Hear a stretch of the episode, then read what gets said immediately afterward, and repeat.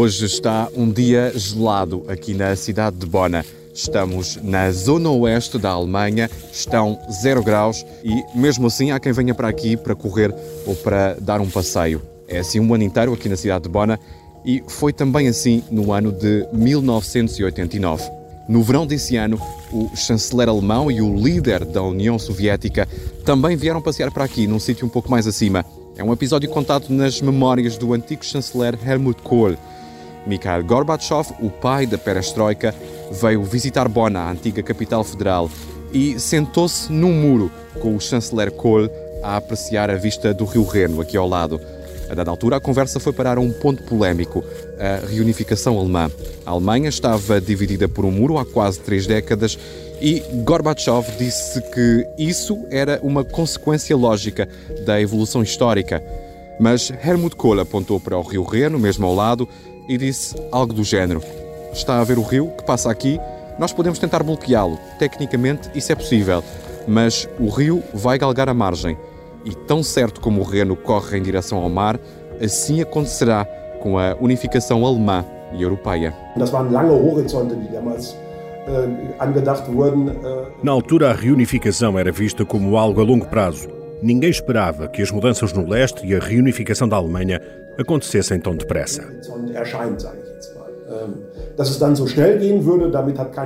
Diz o historiador alemão Harald Biermann. O Muro de Berlim caiu a 9 de novembro de 1989, poucos meses depois da conversa entre Kohl e Gorbachev. Até aí, a Alemanha Ocidental sonhava com a reunificação. Aliás, era uma exigência inscrita na própria Constituição da altura que dizia que todo o povo alemão era chamado a completar a unificação e liberdade da Alemanha, mas os governantes em Bona tentaram também ajustar-se à realidade política e adotaram uma postura de aproximação com o outro lado da cortina de ferro, em vez de confronto. Daí a reunião de Kohl com Gorbachev. O gás russo desempenhou um papel fundamental para essa aproximação, sobretudo depois da crise do petróleo no Médio Oriente nos anos 70. A partir da década de 70, a União Soviética foi um parceiro de confiança que forneceu sempre gás, mesmo em tempos de crise. As pessoas habituaram-se a isso, contavam com isso. Este é o podcast de Renascença A Guerra Ali ao Lado, sobre a invasão da Ucrânia da perspectiva da Alemanha. O meu nome é Guilherme Correia da Silva, sou jornalista, correspondente da Renascença na Alemanha. Episódio 3 Amigos e Inimigos.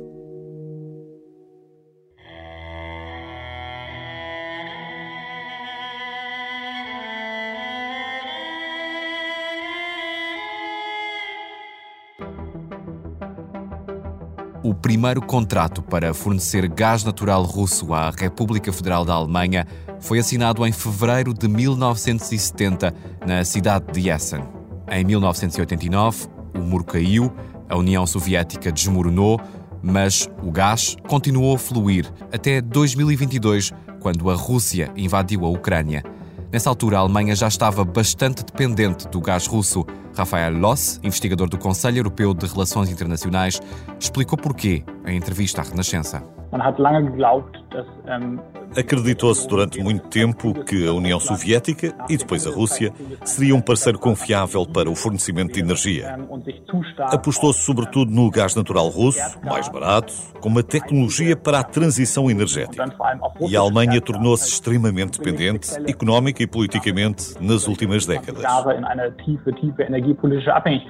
Foi talvez por isso que a Alemanha se mostrou reticente em excluir os bancos russos do sistema de pagamentos internacionais SWIFT como forma de sanção. Por outro lado, enquanto as tropas russas se aglomeravam junto à fronteira ucraniana e faziam manobras, Berlim prometeu enviar 5 mil capacetes militares como ajuda. O anúncio foi visto como uma piada. Já em plena invasão, os ucranianos pediram tanques e a Alemanha recusou no início. Ver blindados alemães a combater tanques russos na Ucrânia lembrava demasiado as imagens da Segunda Guerra Mundial. O presidente ucraniano Volodymyr Zelensky queixou-se dessa hesitação aos deputados alemães no Bundestag. Zelensky disse que a economia, economia, economia estava a relegar outros valores para segundo plano. Liberdade e igualdade. A oportunidade de viver livremente, de não se submeter a outro Estado que nos considera como seu território. Por que é que os nossos militares estão a defender tudo isto sem a vossa liderança, sem a vossa força? Por que é que outros países distantes estão mais perto de nós do que vocês? Depois do choque inicial, a Alemanha aclarou a voz. O chanceler alemão, Olaf Scholz, anunciou uma nova era no país, afastando-se da Rússia de Putin e aproximando-se de Kiev. Unterschiedliche Herausforderungen und Krisen hat die Europäische Union. A União Europeia foi confrontada com diversas crises nos últimos anos. Esta guerra, aqui ao lado, é a maior delas todas. Berlim fica a 1300 km de Kiev, 15 horas de carro. A Alemanha não podia ficar de braços cruzados, disse Scholz. Sie bekommt Zuschriften von Bürgern und Bürgern, die sich Sorgen machen. As pessoas estão preocupadas. Eu também. Para uns, o nosso apoio não é suficiente. Para outros, estamos a ir longe demais. O medo era se a guerra se iria alastrar. Será que a paz na Alemanha também estaria ameaçada? Einem brutal angegriffenen Land bei der Verteidigung zu helfen. Ajudar um país a defender-se, um país que foi atacado brutalmente, não é agravar a situação, é contribuir para pôr fim à violência tão depressa quanto possível. Não haverá uma paz ditada por Putin, nem os ucranianos, nem nós vamos aceitar isso. Deshalb O governo alemão continuará a apoiar militarmente a Ucrânia de forma ponderada, equilibrada e em estreita coordenação internacional. Não vamos agir sozinhos, nem faremos nada que torne a NATO parte desta guerra. E vamos reforçar as nossas capacidades de defesa. Na nova era anunciada pelo chanceler Olaf Scholz, estão previstos 100 mil milhões de euros adicionais para modernizar o exército alemão, a Bundeswehr. É uma soma histórica após décadas de cortes nas despesas militares ou subfinanciamento. Parte desse dinheiro deverá ser investido em novo material, por exemplo, caças F-35 em vez de tornados, corvetas, fragatas. A Alemanha prevê ainda desenvolver um sucessor para os tanques Leopard 2 e comprar a Israel um sistema de defesa antiaéreo ao estilo da cúpula de ferro. Outra aposta será no recrutamento de soldados, porque há mais pessoas a sair do que a entrar e o exército está a encolher. Não é só em Portugal que diminui o número de efetivos.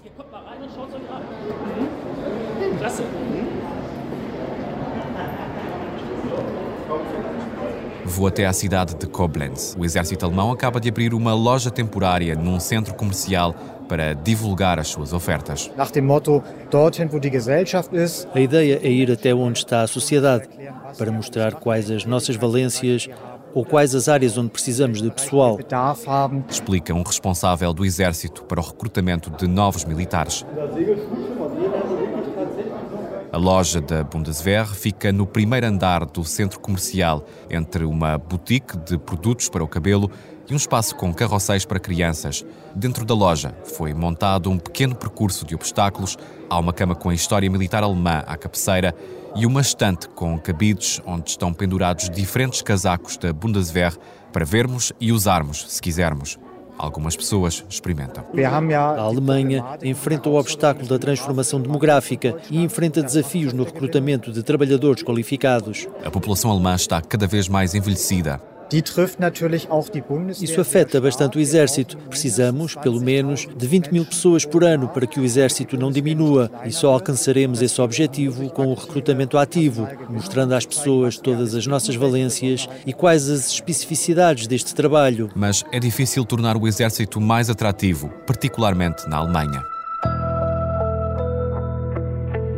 Heiko Boschert, professor associado do Centro de Estudos Avançados de Segurança, Estratégia e Integração, em Bona, recorda que a Alemanha e os alemães hesitam bastante quando se trata de questões militares. Isso tem a ver com a experiência da ditadura nazi e da Segunda Guerra Mundial, mas não só. Sie haben eigentlich spätestens seit dem Ende des Kalten Krieges mit diesem Hochgefühl Pelo menos desde o fim da Guerra Fria, instalou-se uma sensação de paz e de que nunca mais haveria perigos existenciais a que teria de se responder militarmente.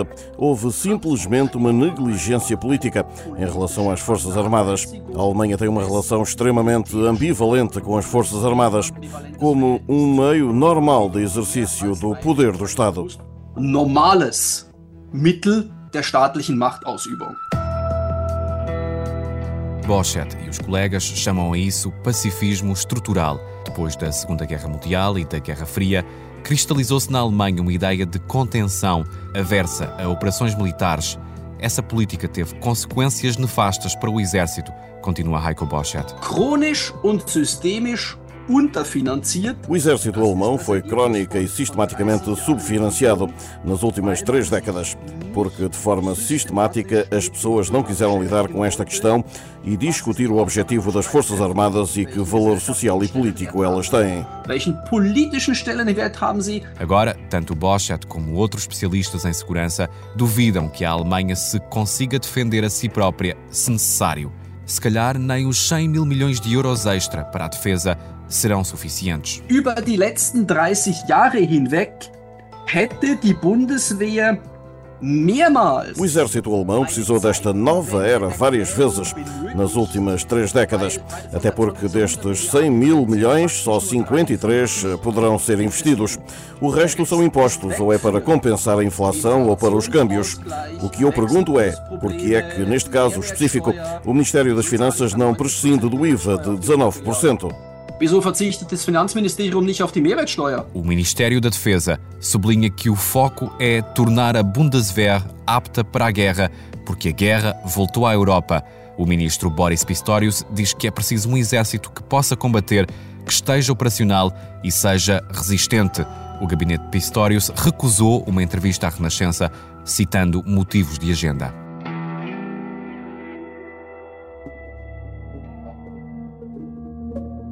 Uma coisa é certa, de acordo com o especialista Heiko Boschat, a Alemanha mudou definitivamente de rumo. A guerra foi um alerta, sem dúvida nenhuma. É a Zeitenwende, a mudança de era anunciada pelo chanceler Scholz. Antes da guerra, os críticos acusavam a Alemanha de minar o futuro da NATO com as suas hesitações. Agora, Berlim aproximou-se dos parceiros da Aliança Atlântica, aumentou as despesas com a defesa e reforçou o apoio à Ucrânia. Do ponto de vista geoestratégico, o historiador alemão Harald Biermann diz mais. Nunca mais haverá uma política para o leste tão ingênua que permita fazer negócios com Putin ou com um ditador semelhante, como aconteceu no passado.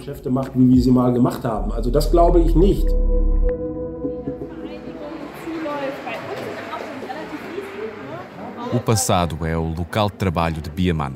Ele dirige a Casa da História, um museu sobre a história contemporânea da Alemanha, na cidade de Bona.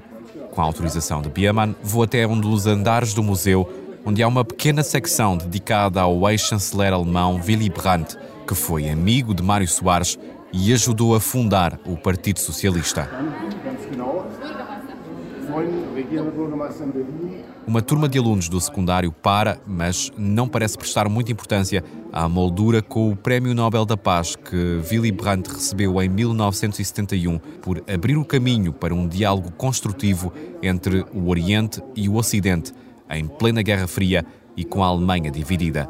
Um ano antes, Brandt assinou um tratado com a União Soviética para normalizar as relações diplomáticas. No museu, dá para ouvir o discurso de Brandt da altura numa espécie de telefone de metal. É um discurso em que Brandt tenta tranquilizar os alemães.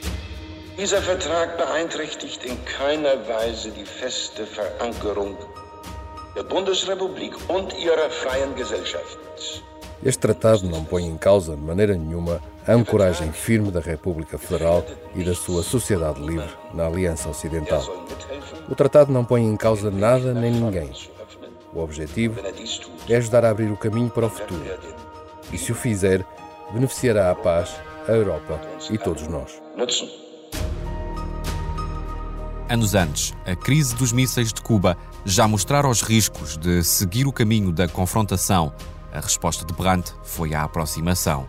O que o chanceler fez não foi nada de revolucionário. O que fez foi evolucionário, diz o historiador Harald Biermann. Auch in der, in der Union uh, hatte sich durchgesetzt, uh, zu sagen, so geht's nicht weiter. Mesmo os conservadores já tinham constatado que a Alemanha não podia continuar assim, com uma postura confrontativa. O grande mérito de Brandt foi ter implementado a política de abertura do leste de forma bastante consistente e rápida, até porque ele era uma pessoa com credibilidade na Polónia e na União Soviética. In der Sowjetunion. O tratado com a União Soviética foi o primeiro de uma série de tratados da Alemanha Federal para normalizar as relações com os países do outro lado do Muro de Berlim. Era também uma forma do governo federal alemão se afirmar na arena internacional.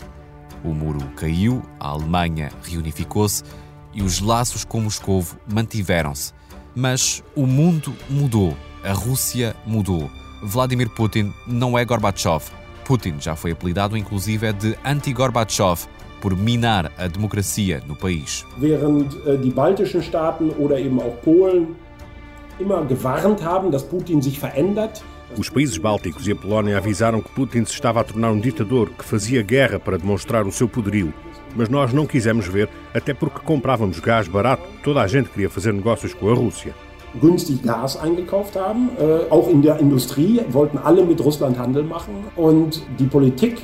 A política e a sociedade não levaram a sério o que estava a acontecer. Foi por isso que tivemos um choque tão brutal quando a Rússia atacou a Ucrânia. Beim äh, Angriff äh, Russlands äh, auf die Ukraine. Agora, a Alemanha deixou de estar a meio da ponte, foi para o lado ocidental. Deutschland darf nicht Brücke sein, Deutschland darf nicht dazwischen sein. Äh, die einzige Chance, die wir haben als Deutschland ist a Alemanha não pode ser uma ponte. A única hipótese para a Alemanha é ser parte do Ocidente. Ela é membro da União Europeia, membro da NATO.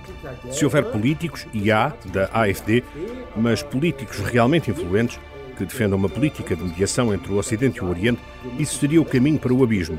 Isso nunca funcionou na história da Alemanha. Das hat in der Geschichte der Bundesrepublik oder in der Geschichte Deutschlands nie funktioniert. Para a Alemanha é óbvio.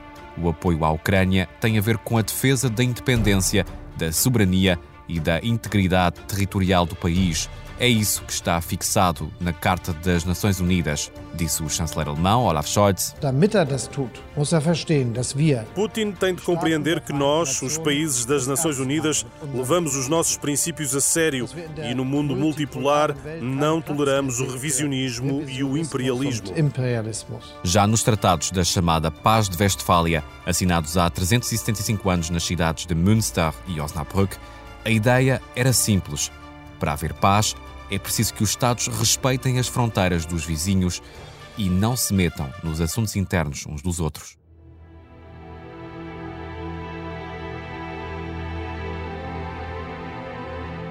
Mas há outro princípio que, com o passar dos séculos, se tornou cada vez mais importante: o princípio da cooperação. Exemplo disso é a criação da União Europeia ou a relação entre a Alemanha e a França depois da Segunda Guerra Mundial. Passaram de inimigos a melhores amigos. Para a Alemanha, a França era um absoluto inimigo na Primeira e Segunda Guerras Mundiais. E o que é que aconteceu? Depois da Segunda Guerra, reforçou-se a cooperação política e económica e investiu-se fortemente em intercâmbios de jovens franceses e alemães. Enviou-se turmas de estudantes para lá e para cá, foram organizados encontros e isso fomentou a compreensão mútua e quebrou a imagem do outro como bicho-papão.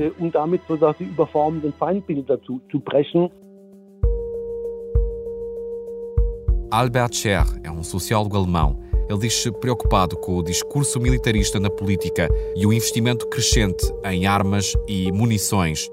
Em 2022, os gastos militares mundiais atingiram um valor histórico, 2,2 bilhões de dólares.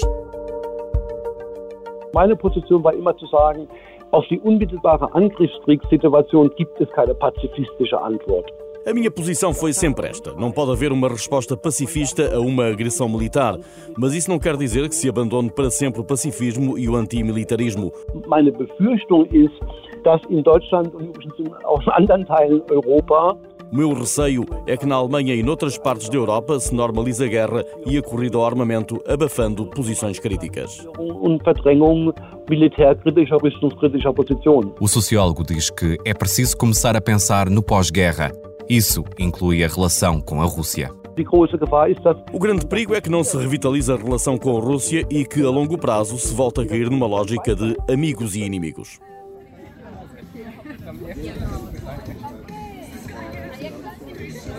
Encontro-me com Tetiana Nazaruk. Ela e outros estudantes criaram uma associação e estão a recolher donativos em Bona. Vamos ajudar alguns hospitais no leste da Ucrânia, vamos comprar medicamentos. Estamos num pequeno jardim, numa avenida nobre da cidade. Os estudantes trouxeram bolachas, bolos, limonada e compote, uma bebida ucraniana que se faz cozendo em água cerejas, groselhas ou outros frutos frescos e acrescentando açúcar. Äh, Há também um jogo para descobrir que citação corresponde a que banda ucraniana.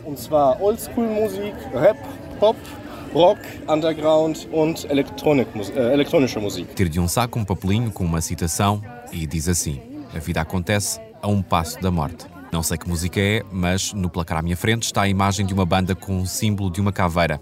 E é mesmo dessa banda. Há um renascimento de tudo o que é a cultura ucraniana. A primeira vez que isso aconteceu foi em 2014, depois da Revolução de Maidan. O segundo renascimento foi agora, em 2022. Aumentou a procura de música, de filmes e de livros em ucraniano. Äh, Também há uma grande necessidade de demarcação da Rússia com a música e os filmes com traços da cultura ucraniana é mais fácil fazê-lo. À conversa com Tetiana Nazaruk, falamos do caso do músico ucraniano Monatic, um cantor e dançarino que, no início da carreira, enfrentou vários contratempos e chegou a ser mentor do programa The Voice na Ucrânia. Até à guerra, Monatic cantava sobretudo em russo. Agora mudou para ucraniano, traduz até canções antigas. Mas como serão as coisas depois da guerra? É uma questão que Tatiana Nazaruk se tem colocado a si própria. After the end of the war, it's better to try to make the relationships better. Depois da guerra acabar, seria benéfico tentar melhorar as relações, porque continuamos a ser vizinhos. Mas eu vejo como muitas pessoas reagem em relação a isso. Não querem fazer amigos nem com os russos que apoiam a Ucrânia. In order to eliminate this kind of distrust to Russians and vice versa, kind of. Esta desconfiança só deverá desaparecer dentro de uma ou duas gerações.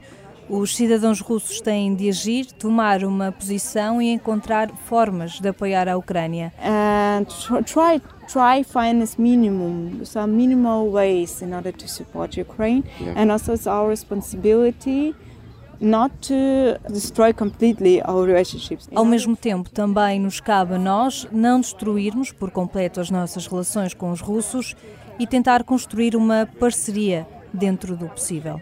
As much as we can. Tatiana está a estudar economia.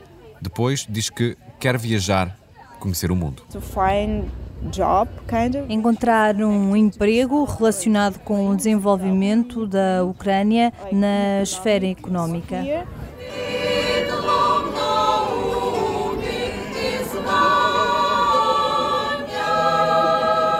Em Bona e noutras cidades alemãs, os ucranianos vão para as ruas para que o conflito não caia no esquecimento. Num desses eventos, um grupo de crianças trouxe uma bandeira da Ucrânia com várias mensagens escritas à mão.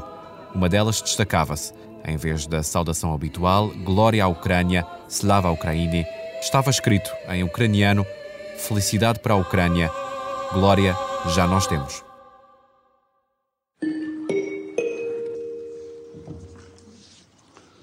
The 9431st meeting of the Security Council is called to order. 9 de outubro de 2023. O Conselho de Segurança das Nações Unidas reúne-se para falar sobre a Ucrânia. Sergei Kislitsia, o embaixador ucraniano na ONU, toma a palavra e dirige-se ao representante da Rússia no Conselho. Também reconheço aqui o representante do criminoso regime russo no assento permanente da União Soviética. A seguir, Kilitsia condenou um novo ataque russo a 5 de outubro à aldeia de Hrotsa. Pelo menos 52 pessoas morreram e o embaixador lembrou o início de uma nova guerra. Dois dias depois do horror em Hrotsa, vimos imagens horríveis em Israel, com milhares de mísseis a sobrevoar os céus. Houve pessoas que foram mortas nas ruas, carros que foram esburacados com balas, com civis lá dentro, abuso de reféns. Nós, na Ucrânia, estamos particularmente sensibilizados com o que aconteceu em Israel, porque o terror da invasão russa também trouxe tudo isso às aldeias e cidades ucranianas. A posição da Ucrânia é clara, acrescentou o embaixador. Em qualquer parte do mundo, todos os que provoquem terror e mortes têm de ser responsabilizados. São ambas guerras aqui ao lado. Tel Aviv fica a 4 horas e meia de Berlim de avião. Kiev ainda está mais perto.